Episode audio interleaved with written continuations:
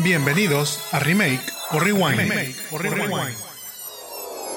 Hola a todos, mi nombre es Jaime Garza y me acompaña Mónica, ¿tú? Y les damos la bienvenida a Remake o Rewind, en donde recordamos películas con las que crecimos, las criticamos y luego pensamos actores que podrían hacer un remake hoy en día. Recuerden que tenemos un capítulo nuevo cada semana y nos pueden escuchar en su plataforma de podcasting favorita como Remake o Rewind. También nos pueden seguir y ver en Los Jamones Podcast, ya sea en Facebook, Instagram, YouTube y TikTok. No olviden dejarnos un like si nos están viendo en Facebook o YouTube o si nos están escuchando en Spotify o Apple Podcast, pues déjenos cinco estrellitas para subir así nuestro rating. Y si ya hicieron todo eso mencionado, pues muchas, muchas gracias. Bienvenidos. y bueno, antes de pasar a la película de esta semana, es momento de contarles qué hemos visto y qué les podemos recomendar o no. Obviamente todo sin spoilers. Moni, ¿qué nos quieres platicar para esta semana? Fíjate que esta semana tengo dos. Eh, una es que desde que salió el reboot de Gossip Girl, o sea, nosotros, bueno, yo, Jaime también, era muy fan de Gossip Girl este, en su de momento, original, de la original, original, y obviamente las, las peonias y Chuck Bass y Blair y todo eso, o sea, éramos súper fans. Entonces ahora en el reboot lo empezamos a ver la, el año pasado, que fue como la temporada 1, y, o sea, yo seguía sin conectar con la serie y eh, no sé. Y bueno, creo que el año pasado, no sé, pero la empecé a ver hasta este año. Salió pues la temporada 2. O sea, y por más que de verdad, o sea, me encanta a mí ver la tele, me encanta así. No puedo terminar un capítulo. O sea, lo veo mientras estoy haciendo otra cosa y les juro que me he tardado, o sea, llevan, llevo tres capítulos, ni siquiera sé cuáles son. Este, o sea, cuántos son, pero no puedo. O sea, no puedo, no entiendo las historias, no entiendo qué pasa, no entiendo, no entiendo este review de Gossip Girl. aunque bueno, I don't mind, ya la cancelaron. O sea, se acabó. o sea, era como que nuestra diversión de los domingos porque como que no podemos no poner atención. Pero oiga, no, qué complicado. O sea, siento que la historia, o sea, no tiene historia, los personajes están como más, entonces, más que disfrutarla, la he sufrido mucho. I'm sorry. entonces yo creo que esa no la recomendamos, ¿verdad? No, pero tengo que hablar porque justo esta semana la cancelaron. Y, eh, y bueno, como ya saben que también soy Royals fan. Eh, no quise hablar del documental de Meghan y Harry cuando lo cuando salió. Qué. Este, pero bueno, pues también estoy en mis ratos libres escucho a escucho porque no lo, o sea, no lo leo, lo escucho, o sea, lo, lo bajé para audiobook eh, a Harry y, y su gran libro Spare y oigan, no, o sea, Harry va a terapia, o sea, aparte como te lo está contando él, es un poco como más weird. Lo hace creepy. sí, o sea, yo creo que leerlo, como que, ok, pues lees como los facts así, pero el hecho de que lo escuches y de que sí, de que Willy and Mommy and Camila, no sé qué, es como, ok, entonces bueno, voy como a la mitad porque es como mi distracción de en la mañana y cuando camino y así. Entonces, pero bueno, creo que solo es más, darle más chisme a, a Harry y a Meghan. Sí, es, es, obviamente que no quieren soltar el, el momentum que traen de, de, hype y que ahorita los están volteando a ver y que demás. Entonces, pues por eso empezaron, casualmente empezó a salir todo esto seguidito uno después de otro. Pues obviamente todo está bien calculado. Igual luego si quieren, este, podemos platicar de, de este drama, de Royal Drama. Este, con mucho gusto. Mándenos este, si, si quisieran hacer algo así o hacemos preguntas o qué opinamos de, este, de esta revolución. ¿Tú, Jaime, qué viste? Yo que vi, que les puedo recomendar, bueno, les traigo dos también este, producciones. Una es una película que ya tiene un ratito, pero este, no quiero dejarla pasar, es The Menu. The Menu ya la pueden ver en Star Plus. Este, ahí está disponible y la verdad es una muy, muy buena película. Mm, no es para todo público, estoy, o sea, sé que es una película difícil de, a lo mejor este, tanto digerir como, ver. Es una sátira, 100%, una sátira y una crítica. La película obviamente se trata, como dice Damenio, pues es sobre un chef muy famoso y sobre gente muy, este, pues muy rica o digamos muy privilegiada que va a esta experiencia culinaria que les están preparando. Pero aunque la crítica obviamente en la película como tal se dirige al mundo del restaurantero, aplica para cualquier mundo, para el mundo del cine, para el mundo de las industrias, para todo. O sea, es... Tiene muy buen mensaje si realmente le pone uno atención, si le prestas atención, como que te va, este, te va abriendo poco a poco ese panorama y dices, ah, ok, os entiendo por qué está sucediendo todo esto. Eh, pero sí, como digo, pues a lo mejor no es para, para todo el mundo, si es un poquito, un poquito gory, o sea, en teoría es así como, no, no es de terror, pero sí es como de horror. Eh, llamémoslo así, thriller, como por ahí. Entonces, bueno, si es algo que les llame la atención, véanla. Yo creo que sí les va a gustar. Esa padre. Esa es una. La otra es Only Murders in the Building. También la pueden ver en Star Plus. Y la paradoja es que es sobre unas personas que hacen un podcast. Pero ya, ya esta ya va a la segunda temporada. A diferencia de Gossip Girl, ya confirmaron la tercera, entonces están a buen momento de, de, de verla. La verdad es que a mí me encantó. Yo vimos la, la temporada pasada el año pasado. Este. Y me tardé en ver la segunda. No sé por qué realmente. O sea, ya, ya tenía, ya tiene rato que salió la, la segunda temporada y que terminó. Porque esa sí creo que va saliendo semanalmente, no sale toda de golpe. Pero me había tardado en verla. Ya la vi este, en esta semana y la verdad es que me encantó.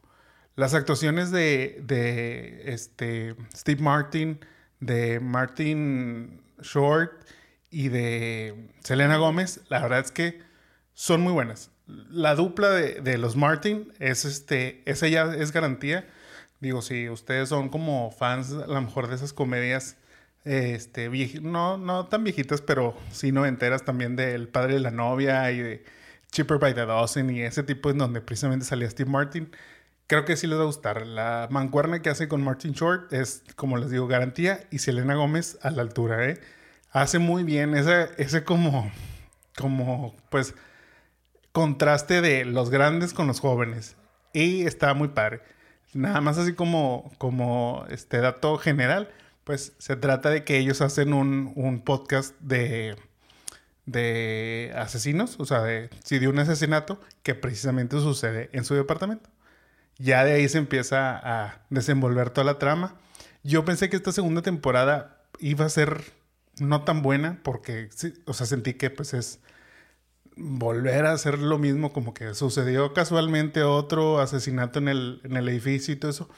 Pero al principio yo dije, mmm, sí está forzada. Incluso tiene, tiene chistes dentro de la serie en donde los que son fans del podcast empiezan a decir, no, este podcast ya, ya perdió, o sea, ya, ya perdió su rumbo, ya no sabe qué está, de qué se trata, son puros capítulos de relleno, no, no, no van a ningún lado. Pero justo ahí yo creo que a la mitad de la serie es cuando tú, o sea, da el twist y, y, mejora mucho. Y creo que me gustó más esta segunda temporada que la primera. La tercera se viene con Paul Rudd y Meryl Streep. O sea, sí le están subiendo también ahí al, al, cast. Este, al cast. Entonces, vale la pena que la vean. Only Murders in the Building. Pero bueno, ahora sí es momento de ir a la película de esta semana, la cual es Ferris Bueller's Day Off. O un experto en diversiones. Nada que ver. bueno, pues ya sabes que esas traducciones de pronto no. Totalmente. Eh, pero bueno. ¿De qué trata Ferris Bueller? Bueno, Ferris Bueller es un estudiante de prepa quien finge estar enfermo para así faltar a clases y pasar un día junto a su novia y su mejor amigo. Todo esto sin ser descubierto por su director, así como por su familia. Moni, ¿qué opinas de Ferris Bueller? Bueno, eh, Ferris Bueller es una película que yo no había visto. Este, la vimos hace unos años juntos. O sea, digo, a Jaime le gusta mucho Ferris Bueller. O sea, realmente. Y, y fue como que, bueno, vamos a verla. Se me hizo una película padre, o sea, se me hizo una película este, entretenida, eh, Digo, como que esas este de teen movies, bueno, que aparte fue en este como hype que ya habíamos hablado como de Breakfast, Breakfast Club y estas cosas, Pero fue en ese hype, es del 85. Del 86. ¿86? No había nacido yo, literal.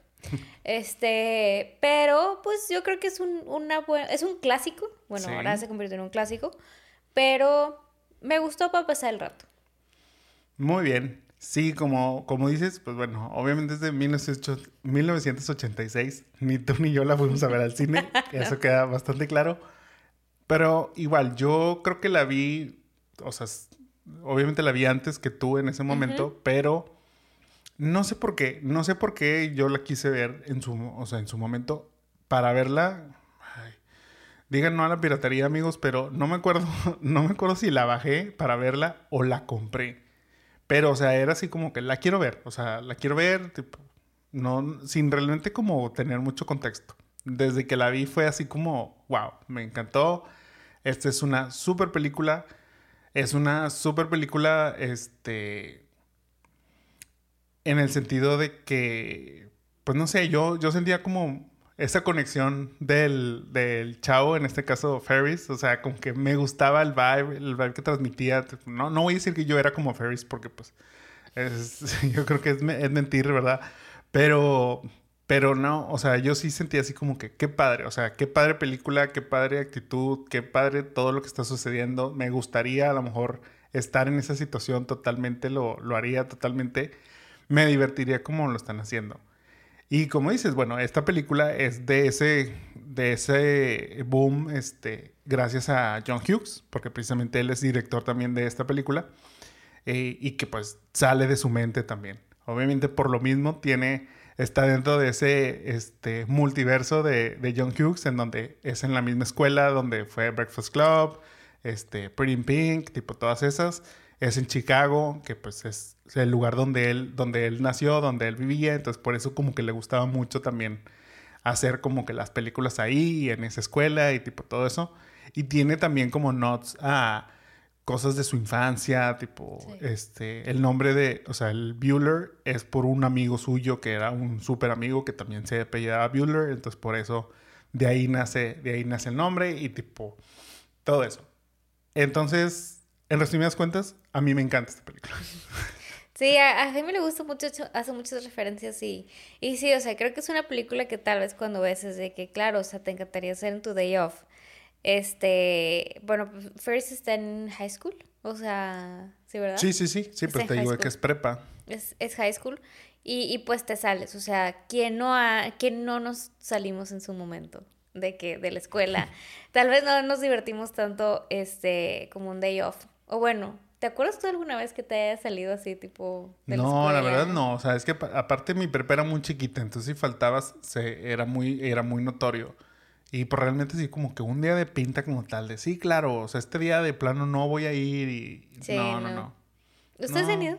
Yo lo más que llegaba era tipo los tacos, o sea, también era como bastante random o íbamos como a la plaza, o sea, no era divertido, o sea, no, no, no hubiéramos hecho lo que hizo Ferris ahí.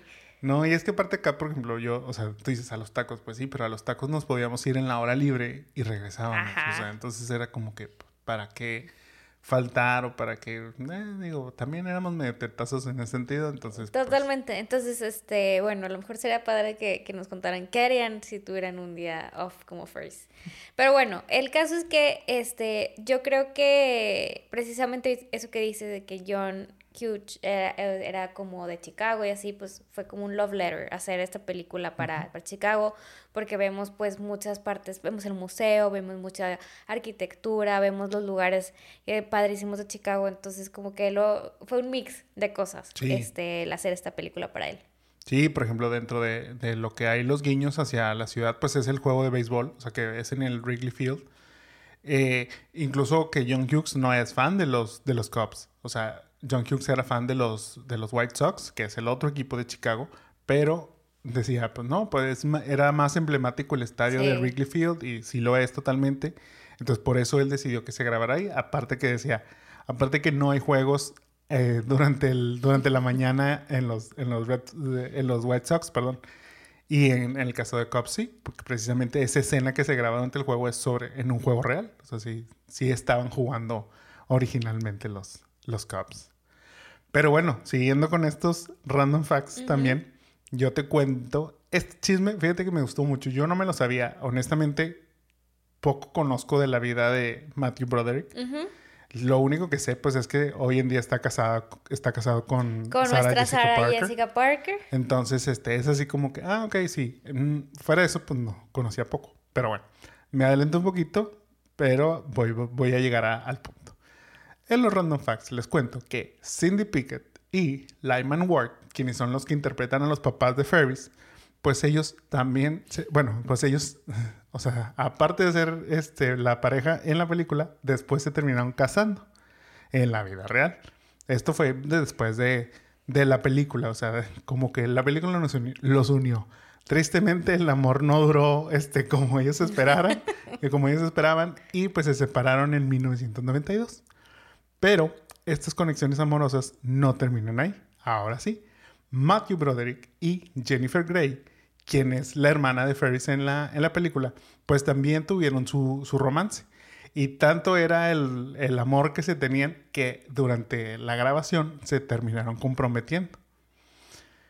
Pero en 1987, Matthew y Jennifer tuvieron un accidente automovilístico en el cual los pasajeros del, del vehículo contra el cual chocaron perdieron la vida. Eran dos, dos mujeres, una la mamá y, un, y su hija. Este hecho provocó que la pareja pues pasara como por cierto trauma y pues ya sabes como que ya no fue lo mismo, desgastó la relación y terminaron. Jennifer, después de esta relación, andaría y se comprometería con Johnny Depp. Pero ese a lo mejor es chisme para otra ocasión. Oye, ese Johnny va y viene, va y viene en, en nuestras conversaciones. Sí, ¿verdad? Vuelve. No, la verdad es que, o sea, ahí el chisme es muy gracioso. O sea, estaba viendo precisamente entrevistas de Jennifer Grey. Fíjate que yo no, no, no. yo- bueno, esta película, o sea, ahí voy. Me, me adelanto yo solo en mi mente, pero, pero me regreso. Yo no sabía que Jennifer Grey es la misma chica de este. Ay, se me fue el nombre de la película. De Dirty Dancing. O sea, yo no sabía que ella, que ella interpretaba, que ella era Baby en, en Dirty Ajá. Dancing. Pero también es que yo nunca vi Dirty Dancing. Entonces es como que. Yo tampoco, pues, fíjate. Pues como que no hacía conexión que es la misma actriz. Pero bueno, digo, ya indagando en esto, pues dije, no, o sea, es que, o sea, yo pensaba, dije, Jennifer en Ferris Bueller, ah, pues está bien, o sea, esta chava, quién sabe qué fue de ella, ¿no? Pues, o sea, ella llegó también al superestrellato con Dirty Dancing, que fue en el 87 precisamente, y que de ahí fue donde anduvo con Johnny Depp. Te digo, que parece, o sea, o según entiendo, o sea, Johnny a la segunda cita o a tercera cita ya le había pedido matrimonio. Ay, qué Entonces, intenso. sí, o sea, Jennifer o sea, cuenta así que, que, que en, un mismo mes estuvo comprometida con los dos. O sea, que estuvo comprometida primero con Matthew, terminó y dentro del mismo mes empezó ahora a estar comprometida con, con Johnny Depp. Pero bueno, terminaron esa relación y de ahí es donde Johnny brinca ahora sí a Winona Ryder y que es donde luego también tiene su amor loco con ella. O sea, entonces, red flags. O sea, digo, Johnny me podrá caer muy bien, pero luego empezamos a ver que sus ondas amorosas sí estaban como muy... Muy- extraña. Sí, sí, sí, muy intensas. Pero bueno, pues ese es el chisme, que se me hace un chisme interesante, o sea, como que, te digo, pues yo no, yo no sé, te digo, poco sé de la vida de Matthew Broderick como tal, que en ese momento pues también era la estrella, o sea, y era el, el chavo que todos querían. Incluso la misma este, actriz que es su novia, que es esta Mia Sara, eh, moría por él. O sea, en producción moría por él y había ese triángulo amoroso porque precisamente como que mantenían en secreto Matthew y Jennifer que, que tenían relación. Entonces, este, Mia se le aventaba. O y tal cual ella lo dijo. O sea, yo estaba enamoradísimo de Matthew y, y me le aventaba cada que podía. Mientras que Matthew siempre como que mantuvo la distancia y dice, bueno, ya después supe por qué lo, por qué lo hacía y qué bueno que, qué bueno que así fue. Sí. Claro que después Matthew irónicamente dice, no, o sea, yo a esa edad, en ese momento, pues sí, muchísimas chavas me tiraban la onda, pero ¿qué iba a hacer yo con dos en un mismo lugar? O sea, no, no, no, no me en quise... el mismo lugar. Sí, o sea, no me quise meter en esas broncas y bueno, creo que fue una, una sabia decisión. Que luego, pues bueno, terminó su relación y fue de ahí a donde fue también luego a dar con, con Sarah Jessica Parker y pues ya sabemos que están casados y tienen sus Tienen hijos. y- bastante tiempo ya casados. Sí, eso y han sido una, una pareja sólida. Siempre los quieren separar, siempre los quieren divorciar, pero se han mantenido. Son como bastante peculiares los dos. Sí, sí, sí. Como que los ves y es de que para mí es de que Carrie y el inspector Gadget se, juntaron y tuvieron hijos. Pero, y, y bueno, él era parte, o sea, Mateo era parte de este club de estos. Sí, del Brad Pack. Ajá. O sea, era y no era. Es Ok. que, o sea, como que te digo que la vez pasada que lo comentábamos, o sea, había como un grupo base, o sea, que eran unos bases, y habían otros que eran como los satélites. Iban y venían. Incluso Jennifer también era parte como que de ese, de ese grupo de, del Brad Pack, este, y que estaban y no estaban, pero pues, pues eran los, los que salían. Y pues sí, o sea, al, al estar en películas de John Hughes, pues empiezan a tener en contacto con los mismos. El mismo John Hughes, estoy seguro que es también, este, o bueno, fue también Fue. como mastermind en ese sentido de juntarlos, tipo a todos ellos. Entonces, pues te digo, siendo no oficial, pero yo creo que sí fue. Pues es que como quiera, eh, ahorita que dijiste John y así, este, como le- el papel de, de Ferris se lo ofrecieron como quiera a todos estos, como que, que a Johnny, a, a Robert Downey Jr., o sea, como que a eso, por eso te pregunto si Mateo era parte del, del club o no. Sí, sí, sí. Por ejemplo, también este, a Anthony Michael Hall le, of- le ofrecieron el papel de Cameron, o sea, y no quiso. eh, pues por ahí hay también. A, a, a Molly. Molly a. Molly, Molly quería participar y no, y no la invitó. No, no quedó. Sí, es que quería hacer el papel de la novia y como que John Hughes, bueno, John Hughes, según dicen, le comentó a ella, a Molly Ringwald, que no, que eso era un papel este muy este Muy X. Sí, no, no estaba a su altura. Entonces, pues digo, está bien, pero pues luego es como que esta chica, Mia Sara, pues es como que, oye, pues, ¿qué estás diciendo?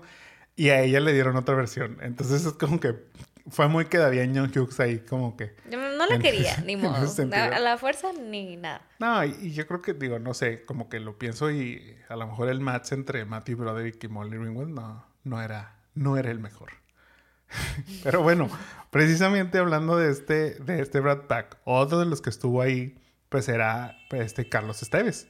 Este, él también le ofrecieron el papel de, de Ferris y él no, no quiso participar, pero quien sí participó fue su hermano, Charlie Sheen. Charlie Sheen aparece ahí en una escena de, este, están en la, en la policía y pues es como, aparece como un, este, pues, pues sí, o sea, como que un drogadicto ahí, como que... y cuentan, cuenta la leyenda, que para lograr darle el mood o efecto así drogado a Charlie Sheen, lo hicieron pasar, este, por 48 horas sin dormir, previo a, a grabar esta escena, para poderle darle ese look.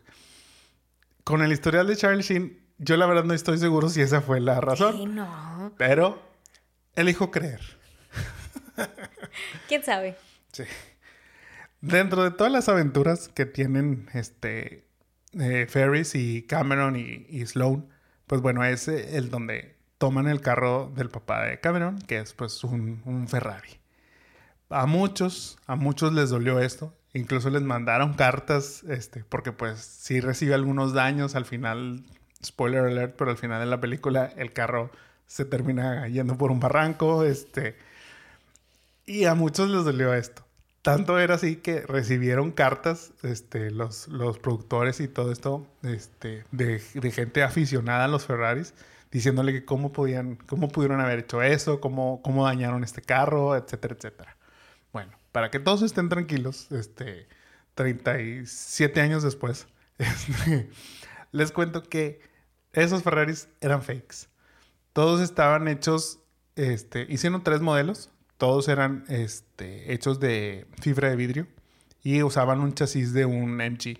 O sea, era... De, de, de esos basics. Ajá, entonces nunca, nunca estuvieron en un Ferrari porque le salía muy caro rentarlo y obviamente pues, la- probablemente los daños y, y lo que pudo haber Y sucedido. aparte solo había 100 de esa versión. Ajá, entonces pues, pues no, no era, no era factible, no era costeable, sobre todo pues para lo que le podría ocasionar al carro. Entonces, tranquilos en ese aspecto, no era un Ferrari.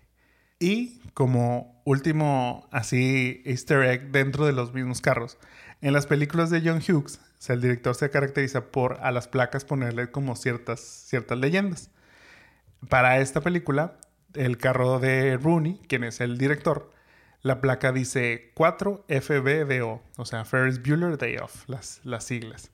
Y al Ferrari, el Ferrari dice NRVOUS, o sea, nervous, que era como era Cameron, muy nervioso de que no, lo que le va a pasar al carro y tipo todo eso. Entonces, buenos guiños hacia, hacia la película y hacia todo esto. Hacia estos easter eggs. ¿Tú? ¿Algo que nos quieras contar de los random facts? Sí, este, precisamente tuvo un budget muy, muy, fue muy low, low budget, o sea, fue de 5 millones su budget, pero en ese año, en el 86 cuando salió, recaudó 70 millones, fue su box office, o sea, siendo las películas como más taquilleras de, de ese año, o sea, lo cual pues, tipo, creo que sí tuvo aceptación.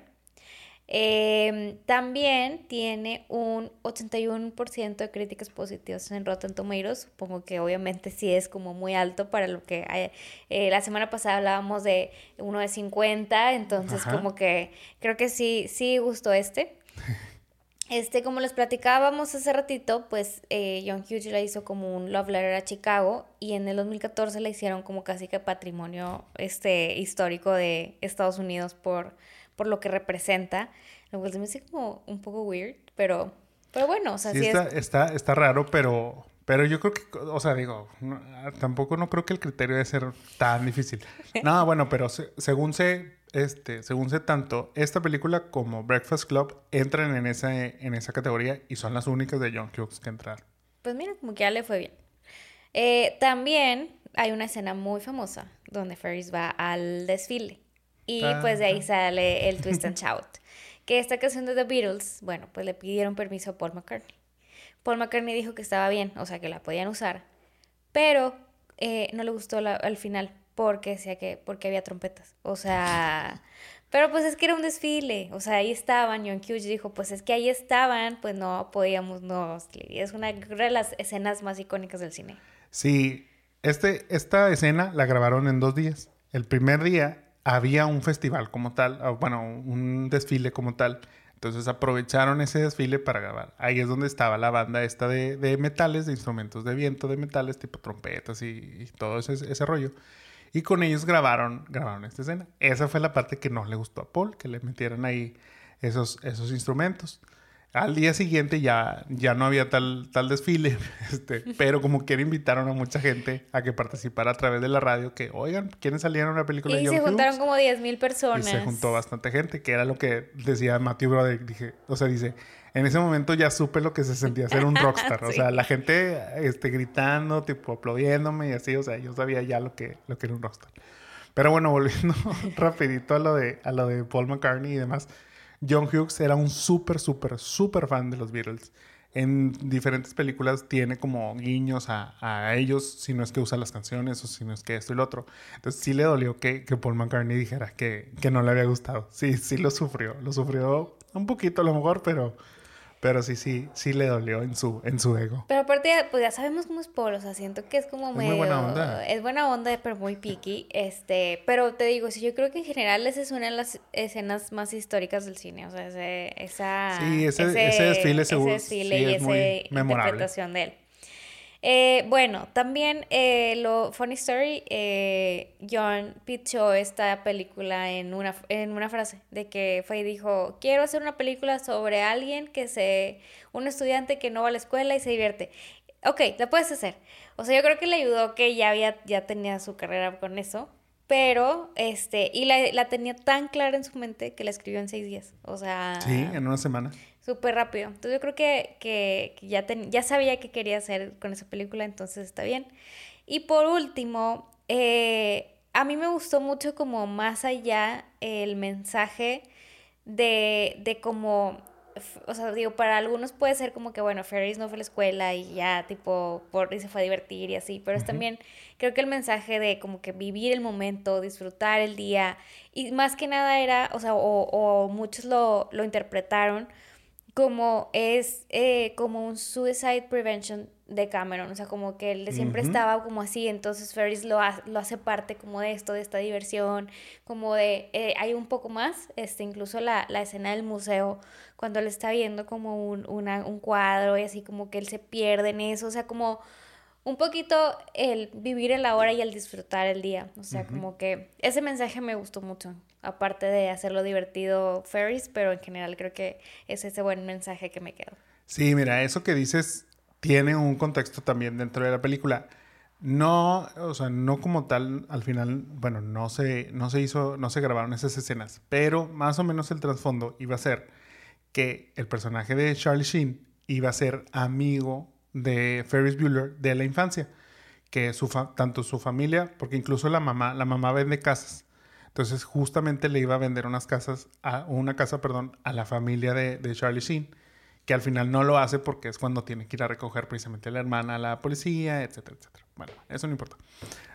Lo que importa es que iba a haber esa backstory en donde este Ferris y, y este, el personaje de, de, Charlie Sheen, no me acuerdo el nombre porque no sé si siquiera tiene nombre. No, sí tiene nombre, pero tiene un nombre bien raro. Es X. Sí, sí, digo, no, no, no pasa nada. El punto es que el personaje de Charlie Sheen iba a ser su amigo de la infancia, pero precisamente iba a haber como esa desconexión de Ferris que nunca lo siguió buscando y que por eso Charlie tomó, o bueno, el personaje de Charlie tomó el mal camino y por eso está en la, está en la policía, está arrestado, se la vive tipo drogado, etcétera. Entonces, no quiere Ferris que vuelva a pasar eso con su amigo, en este caso ahora Cameron. Entonces, por eso es que lo, pues lo sonsaca y lo lleva y lo quiere como que relajar y que, oye, es que hay que disfrutar, no seas tan apretado, o sea, no, no seas tan recto, no seas tan... Este, no, y sobre todo porque, o sea, él es muy claro, o sea, dice, pues somos jóvenes, o sea, hay que disfrutar, tipo todo eso. Hay todo un speech ahí muy bueno, que precisamente repitió después en una campaña Barbara Bush, y que todo el mundo le aplaudió y todavía Barbara Bush dice, bueno, no le voy a decir a mi esposo que le aplaudieron más, aplaudieron más el discurso de Ferris que el de él, pero muchas gracias, o sea, y sí, o sea, porque sí es esa parte inspiradora que, que, tú dices de, de, vivir el momento, de apreciar, este, no clavarnos tanto, a lo mejor, pues sí, yo sé que pueden llegar a uno a tener muchas presiones durante el día, durante este, la vida, etcétera, pero como que ese, esa, ese mensaje de, bueno, hay que ver un poquito más allá y hay que como que tratar de disfrutar lo que a veces no volteamos a disfrutar. Vale, vale mucho la pena y sí, el mensaje funciona muy bien. Pero bueno, ¿qué te parece si vamos al recast? Muy bien. ¿Empiezas tú o empiezo yo? Empieza tú. Ok. Bueno, yo para este, este, este cast de un posible remake tengo para el papel de Ed Rooney, quien es el director, tengo a Will Arnett. Will Arnett es la voz de Bojack en Bojack Horseman o es God Bluth en Arrested Development. Terry Seattle en la serie de Murderville. O si ya de plano no te acuerdas, es Vernon en Las Tortugas Ninja, en la película de Las Tortugas Ninja. O sea, es el reportero que es el compañero de Abril O'Neill. Él es a quien yo, yo elegiría, Will Arnett. Ok.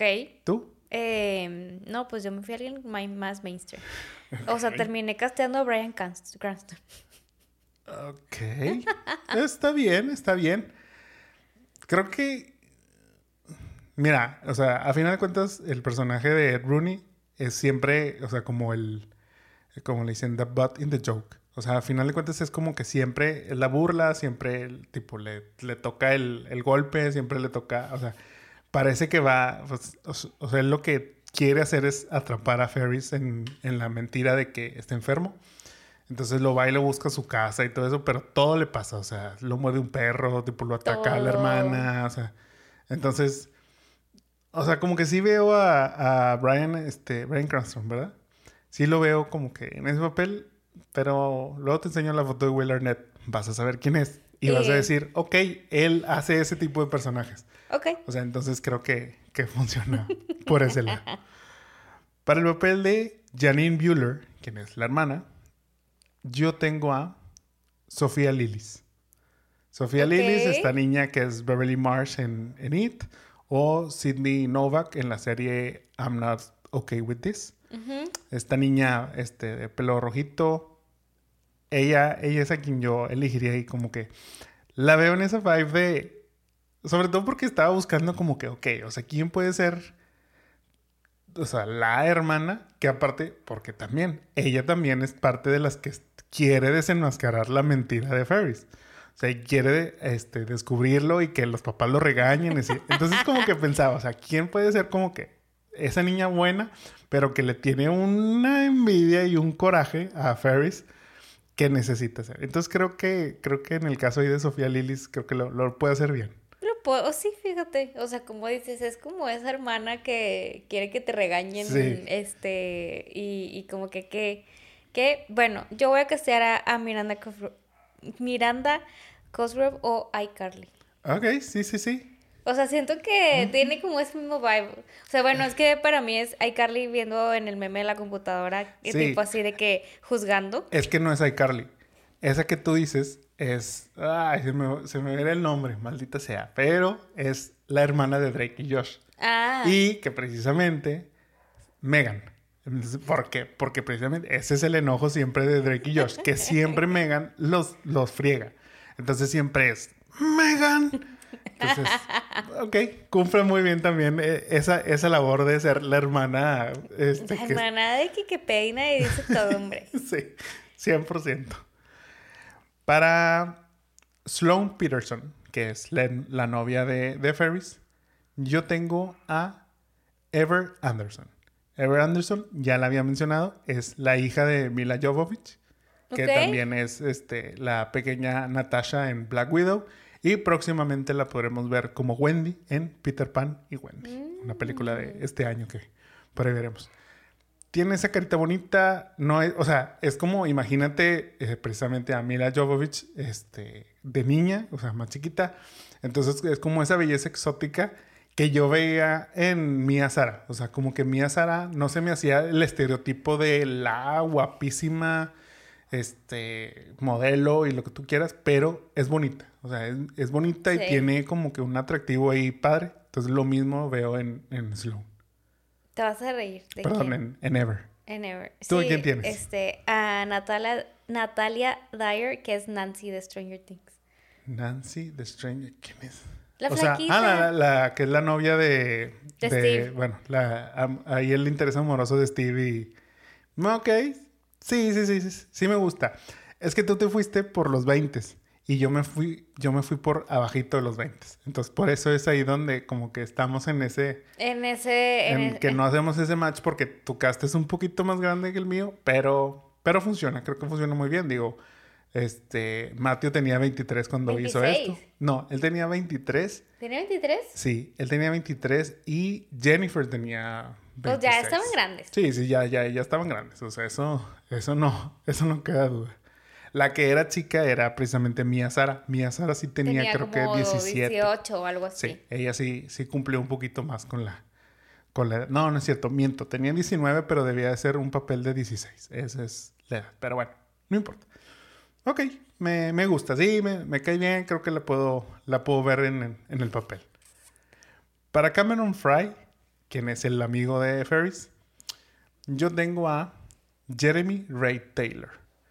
Jeremy Ray Taylor es Ben Hanscom en It. O sea, precisamente es el niño gordito. Ok. Sea, ese es el niño, el niño gordito que también luego sale en Goosebumps 2. es, es Sony. Sí, ya. Y ahora salió también en, en Senior Year con Rebel Wilson. También ahí, ahí aparece como el personaje de Neil. Me gusta porque, es, o sea, igual se ve como que el niño bueno, o sea, un buenazo, este, que no quiere romper las reglas, que no quiere así, pero pues que, que ahí es donde Ferris va a hacer su, su magia. Fíjate que yo me fui por, o sea, con el mismo estereotipo y eh, busqué a Freddie Highmore. O es el Good Doctor ahorita. Ajá, ajá. O fue el niño de Charlie and the Chocolate Factory en su momento. Este, como que también tiene cara de bonito. Sí, sí, sí. Totalmente. Sí, fíjate, me, me gusta. Me gusta para tu versión. O sea, Ajá, en el- que- sí, o sea, en el sentido de que pues como son mayores, pues sí estaría raro como que este Cameron, o sea, porque él ya tiene también veintitantos. Sí, este, tiene como 26, algo ajá, así. entonces, pues, sí, sí, es como que, que bueno, eso sí, eh, el actor Alan Rook, que es ahora el que, el, Oigan, sí, yo lo descubrí, fue que, wow, es el, el hermano El hermano, incómodo. Bueno, todos son incómodos en esa serie, en Succession. pero es que es el medio hermano. Él, medio es, él es el medio hermano en Succession, o sea, ya, ya- ya ven que es el hermano mayor, sí, para los Sí. que lo ven, es el, que es el hermano mayor, pero que no es hijo de la misma mamá que los otros tres. Entonces, bueno, Adam Rook, Adam Rook sí era de los más grandes. Él sí tenía, creo que... Sí se veía un poquito más grande. No me acuerdo, pero sí era, o sea, sí, porque si, si Matthew tenía 23, él creo que tenía 26. Entonces, sí era así como que, ay, ya está muy peladuto este. Para hacer desde prepa. Pero bueno, logró, logró quedar y creo que, que hace buen, hace buen papel. Y para Ferris, yo tengo a Siento que castear a Ferris fue igual que castear como a... Eh, o sea, que es como un personaje bien, bien importante. Uf, fue un tormento. Pero para que cuadrara en esto, yo casteé a Noah.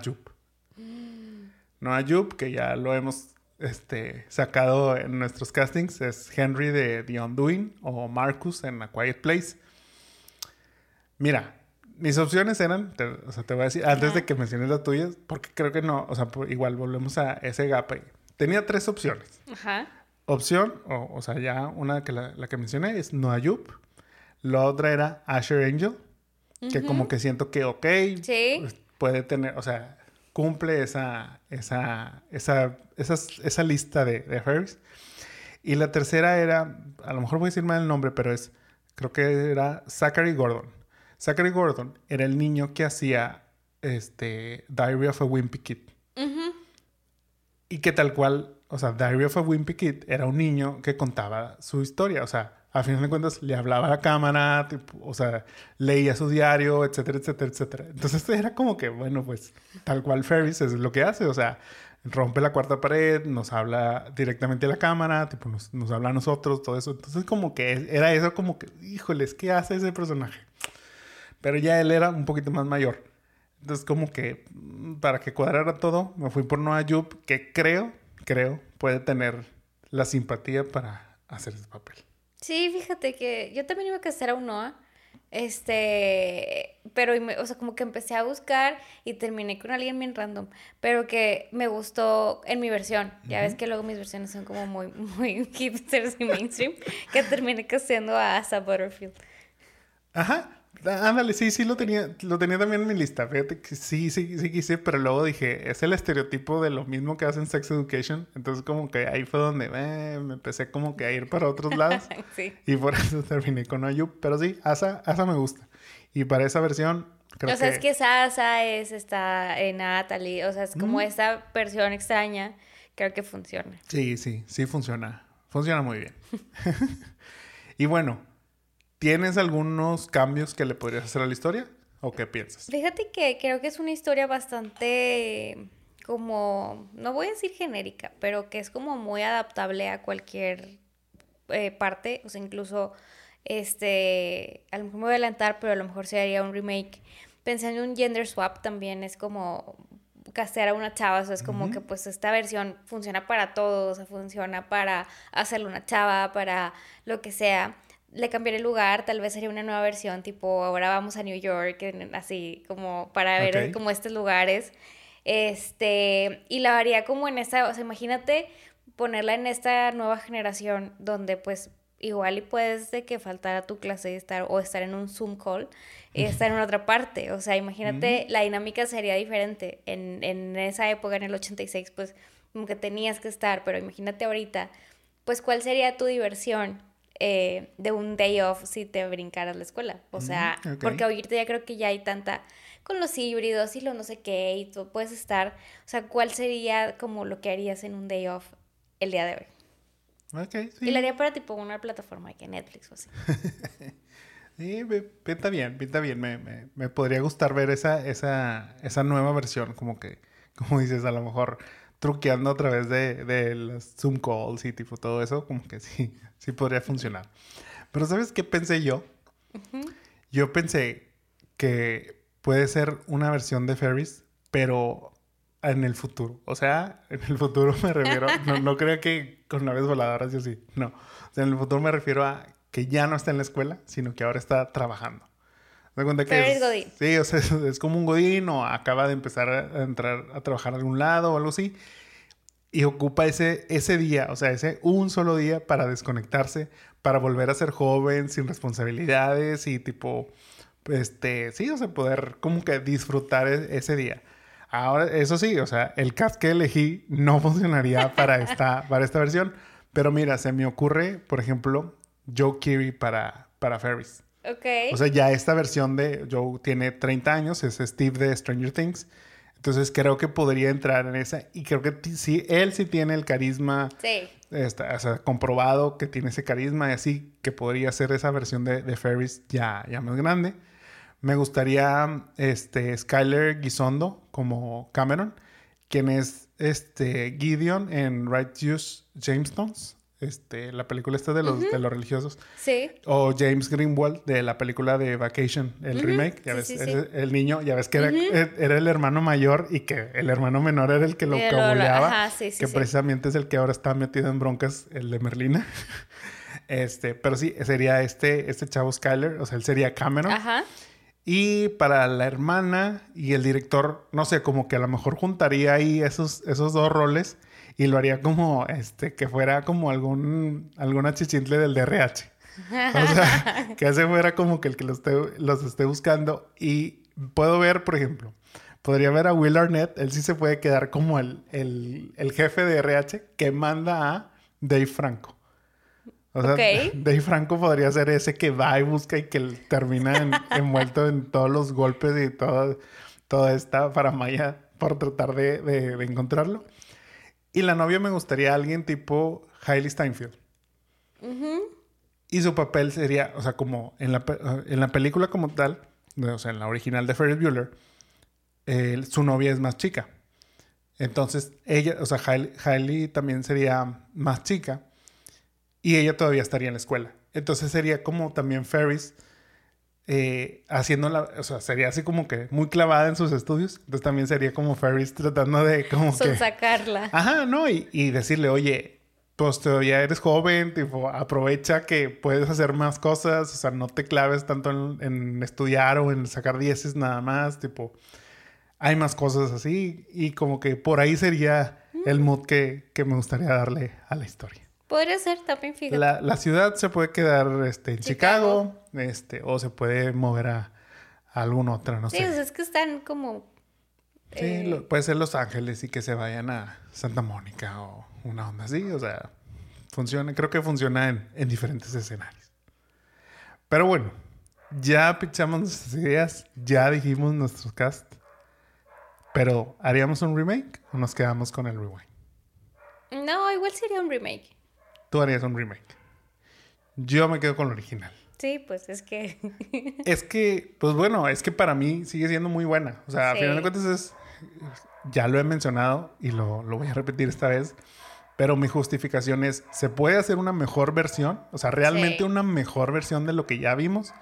O sea, ya sea que sea muy mala la película y entonces siempre tendrá algo que, me- que mejorar. O bueno, pues en esta creo que no voy a decir que es la película perfecta ni, ni mucho menos, pero creo que cumple este, lo que quiere hacer, cumple sus mensajes, cumple cometidos, divierte, entretiene. Creo Sí. que siempre estás al pendiente de lo que está sucediendo, siempre como que dices, que, o sea, te digo, me emociona, a mí me emociona desde que qué padre lo que están haciendo, que me gustaría yo también estarlo haciendo, estar pasando el día con Ferris, eh, viajando en el, en el Ferrari, este, ahí atorados en el tráfico con tu papá al lado y el nervio de que te vaya a cachar, o sea, como que todo eso, o la adrenalina de cuando tiene que regresar a su casa y que no lo, que no lo descubra ni su mamá ni el director, o sea, porque es, justo es cuando va la mamá, este, camino junto con la hermana de regreso a, la casa y Ferris corriendo por un lado y la, hermana lo ve y es de que maldito, o sea, te, te debe atrapar.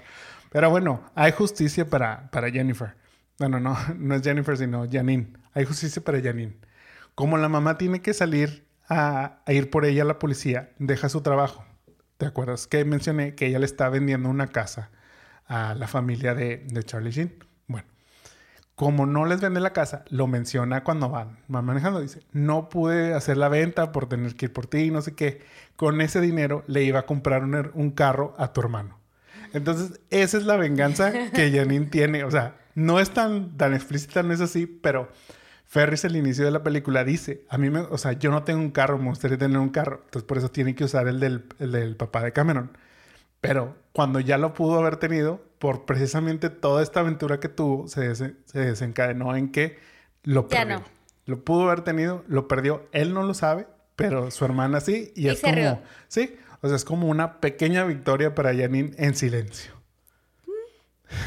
Nice, no lo había pensado así. Sí, sí, sí, te digo. Y es eso, o sea, creo yo que, y yo tampoco lo, a lo mejor no lo vi en, el inicio, pero como que es eso de cada, cada que la veía, mm, te digo, es una película que puedo ver una y otra y otra vez y algo nuevo voy a sacar, algo me va, o sea, algo me va a seguir divirtiendo, o sea, no le voy a perder el cariño, entonces por eso te digo, pues para hacer un remake como tal, yo creo que no. A lo mejor esta secuela Godín. sí, de Godín, pues bueno, puede ser algo, algo distinto y puede ser algo que puede vivir por, por su cuenta propia. No se tiene que llamar Ferris, se puede llamar de alguna otra manera. Pero bueno, yo creo que llegamos al final del capítulo del día de hoy. Espero que les haya gustado. ¿Qué opinan de Ferris Bueller? ¿La han visto? ¿La van a ver? Eh, ¿Les gustaría irse de pinta con Ferris? ¿Qué harían en su day off con Ferris? Ajá. ¿Y a dónde irían? Y que estaría padre saber. ¿Creen que es un experto en diversiones o no lo es? Este, ¿merece, ¿Merece ese título, esa traducción o no la, la película? Coméntenos, ya saben, este, tenemos los comentarios abiertos en, en Instagram, en Facebook, en YouTube, en TikTok. Ahí nos pueden encontrar. Todas las plataformas de podcasting estamos como Remake o Rewind y en todas las plataformas tipo Facebook, Instagram, este, TikTok y YouTube. Me ve Mónica porque sabe que me voy a equivocar. Siempre me trabo en este mugrero. Pero bueno, nos pueden encontrar como Remake Rewind en Instagram, en Facebook, en YouTube y en TikTok. Ahí subimos contenido frecuentemente, también el, este, el podcast completo. Ahí nos pueden ver, ahí nos pueden comentar. Déjenos sus likes. Espero que les haya gustado el capítulo de hoy. Espero que les guste Ferris Bueller como me gusta a mí. Este, creo que no tan, noten mi entusiasmo sobre esta película. Creo que hablo con mucho... Sí, o sea, como que con... Es que me, me gana como esa emoción de que realmente es una película muy padre y que me gusta recordarla y me gusta platicar sobre esta película. Este, espero, sí, le gusta mucho. espero que se haya transmitido el mensaje. Y bueno, los esperamos la próxima semana con un capítulo nuevo de Remake or Rewind. Nos vemos. Yo soy Jaime Garza. Y yo soy Mónica Tú. Mm, bye bye. Gracias, bye.